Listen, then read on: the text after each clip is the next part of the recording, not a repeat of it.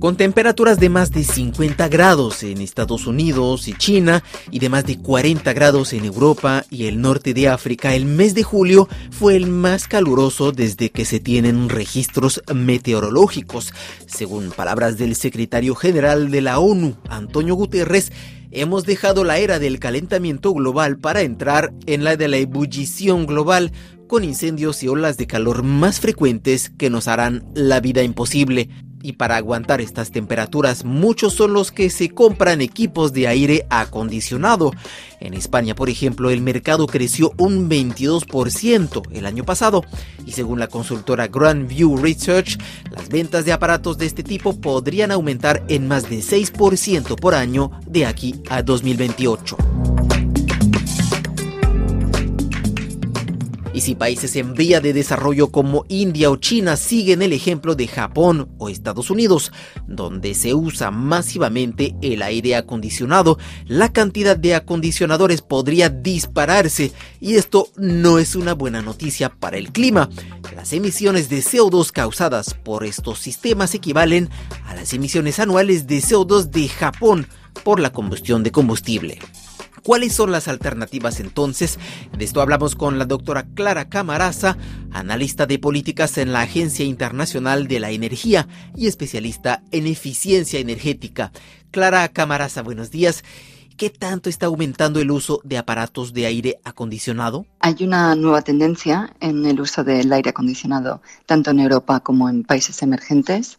Se ha producido un notable auge de la demanda de soluciones de refrigeración relacionada con el aumento de las zonas de calor, la subida de las temperaturas y otras consecuencias del, cambio climático. Y es que la gente está reconociendo la importancia de mantenerse fresca y cómoda en medio de un aumento de las temperaturas, lo que ha provocado un aumento, a su vez, de la adopción de las tecnologías de refrigeración, como son los aires acondicionados. Y es importante, cabe destacar, que podemos esperar veranos más difíciles en el futuro, según el Grupo Intergubernamental de Expertos sobre el Cambio Climático, el IPCC. Em, de cada 0.0 grados centígrados adicionales de calentamiento global provocan aumentos notables en la intensidad y frecuencia de los extremos cálidos, incluidas las olas de calor.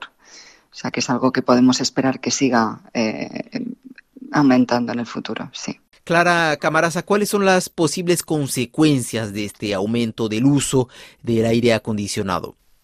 Efectivamente, el creciente aumento del uso de aire acondicionado podría tener una serie de consecuencias, eh, en muchos casos negativas, que incluyen, entre otras, el aumento de consumo de energía. Cuando más personas usan el aire acondicionado, la demanda de electricidad puede aumentar considerablemente y esto puede estresar las redes eléctricas y hacer que sea más probable que no tengan suficiente energía, especialmente en horas pico de consumo, em, es decir, cuando más gente usa electricidad al mismo tiempo. También eh, otra consecuencia es mayores emisiones de gases de efecto invernadero. Usar más aire acondicionado puede hacer que usemos más energía y que por tanto aumenten los gases que dañan el medio ambiente. Esto puede empeorar aún más el problema del cambio climático que ya nos asola y también pues consecuencias como el efecto de isla de calor. La isla de calor es un fenómeno que se produce en aquellas zonas urbanas que experimentan temperaturas más altas que las zonas circundantes debido a la actividad humana y el calor que sale de los sistemas de refrigeración puede hacer que se calienten aún más estas zonas urbanas y que se agrave este efecto de isla de calor. Y para mitigar estas posibles consecuencias es fundamental promover la compra de tecnologías de refrigeración energéticamente eficientes. Cuando esto se combina con edificios bien aislados y comunidades diseñadas pensando en la eficiencia energética, esta eficiencia mejorada no solo reduce los gastos de aire acondicionado, sino que también reduce la necesidad de invertir en nueva infraestructura eléctrica. Para ello es fundamental disponer de políticas de eficiencia energética adecuadas y es que las políticas de eficiencia energética nos benefician a todos. Medidas como los estándares mínimos de rendimiento energético, por ejemplo, tienen el potencial de mejorar en gran medida el rendimiento de los aires acondicionados en el mercado, lo que puede conducir a costos de energía más bajos en cuanto, a aires acondicionados y contribuir a reducir las emisiones, ayudándonos así a alcanzar los objetivos de reducción de las emisiones de carbono. Sí, y es importante hablar de este efecto perverso de los equipos individuales de aire acondicionado que ha mencionado usted, el efecto de isla de calor. Si todos los habitantes de un mismo edificio usan aire acondicionado, aire acondicionado pues, pues se forma una suerte de burbuja de calor alrededor del edificio, ¿es así? Exacto, los equipos de aire acondicionado expulsan el calor del ambiente exterior, del interior al exterior en ciudades con un alto uso de aire acondicionado, esto puede aumentar las temperaturas nocturnas al aire libre en más de un grado centígrado, agravando así el efecto de isla de calor y provocando más riesgo de enfermedades y muertes relacionadas con el exceso de mm. calor. Estas islas de calor urbanas em, se pueden reducir utilizando diferentes estrategias como aumentar la cubierta vegetal y arbórea de los edificios y superficies urbanas, como instalando techos verdes, también instalando techos frescos, principalmente reflectantes. Otro, Otra, digamos, estrategia sería el uso de pavimentos frescos, ya sea reflectantes o permeables, y, por supuesto, utilizando equipos de refrigeración más eficientes y moderando el uso y temperatura de estos aparatos de aire acondicionado. Usted mencionó también el impacto del uso de aire acondicionado a nivel de emisiones de CO2. Sabemos que es algo que agrava nuestra huella de carbono. Sí, efectivamente. En 2021, la refrigeración de locales, es decir, la refrigeración de los espacios en los edificios, representó alrededor de una gigatonelada de emisiones de CO2 en el sector eléctrico. Eh, el consumo de energía para la refrigeración de estos espacios se ha más que triplicado desde 1990 con implicaciones significativas, como te imaginarás, eh, para las redes eléctricas, las emisiones de gases de efecto invernadero y las islas de calor urbanas que mencionábamos, siendo responsable de poco más del 5% del consumo de energía final de los edificios, tanto residenciales eh, como comerciales. Y cabe destacar una vez más que el crecimiento habría sido mayor si la implementación progresiva de medidas de eficiencia energética como los estándares mínimos de rendimiento energético para equipos de refrigeración. De hecho, muchos países en todo el mundo ya reconocen eh, la importancia de mm. dichos estándares y en la actualidad existen más de 86 países eh, que tienen estos mm. estándares. También hay que destacar que los aparatos de aire acondicionado emiten gases fluorados que tienen un alto efecto de calentamiento global, más que el CO2 incluso. ¿Qué recomienda la Agencia Internacional de la Energía entonces para el uso del aire acondicionado? ¿A partir de qué temperatura se recomendaría usarlos?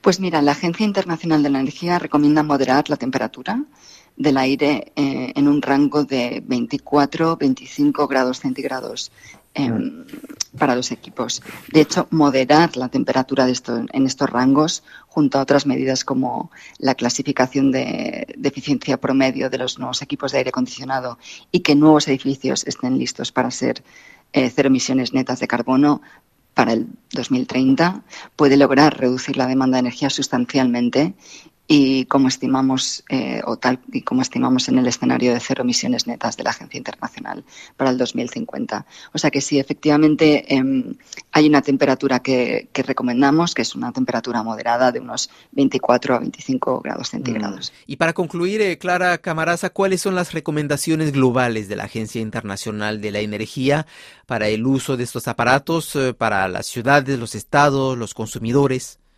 Por un lado, tenemos que la la decarbonización de la generación de energía a través de fuentes de energía limpia y medidas de conservación y eficiencia energética como limitar la temperatura de los equipos, como hemos mencionado, o usar equipos eficientes, pues evidentemente son cruciales para mitigar los efectos negativos de los aires acondicionados, reduciéndose las emisiones y mejorando la resiliencia del sistema contra los impactos de precios, como hemos mencionado antes.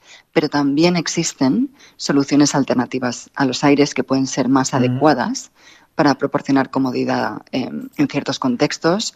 Por ejemplo, en los hogares eh, podríamos, eh, se podría incluir eh, deshumidificadores y refrigeración desecante y evaporativa o en áreas densamente pobladas district cooling o refrigeración urbana, tal y como se, llama en español, podrían también satisfacer las necesidades de manera más eficiente que los sistemas de enfriamiento individuales. Y por otro lado también tenemos las estrategias de refrigeración pasiva, como la sombra, la orientación eh, adecuada de los mm. edificios y la mejora de las envolventes de los edificios que tienen un potencial de reducir la demanda de refrigeración, lo que contribuye a la comodidad y también a la resiliencia de los edificios en, momentos de, calor o de más calor. Y cuando esto lo combinamos con edificios bien aislados térmicamente, como apuntabas, bien aislados, y comunidades diseñadas pensando en la eficiencia energética, todo esto ayuda eh, a sustancialmente mejorar eh, el consumo de energía y a reducir eh, también los gastos de aire acondicionado a la vez que, se reduce la necesidad de, invertir en nueva infraestructura eléctrica. Eh, también ayuda a, reducir las emisiones y eh, nos ayuda a alcanzar los objetivos de reducción de emisiones de carbono en general. Por eso decía al principio que las políticas de eficiencia energética nos benefician a todos. ¿no? Es algo que, no tiene solo una sola un beneficio, sino que tiene múltiples beneficios y beneficios a toda la sociedad, a todos los diferentes eh, estratos. Doctora Clara Camaraza de la Agencia Internacional de la Energía, gracias por esta conversación con Radio Francia Internacional. Gracias a ti.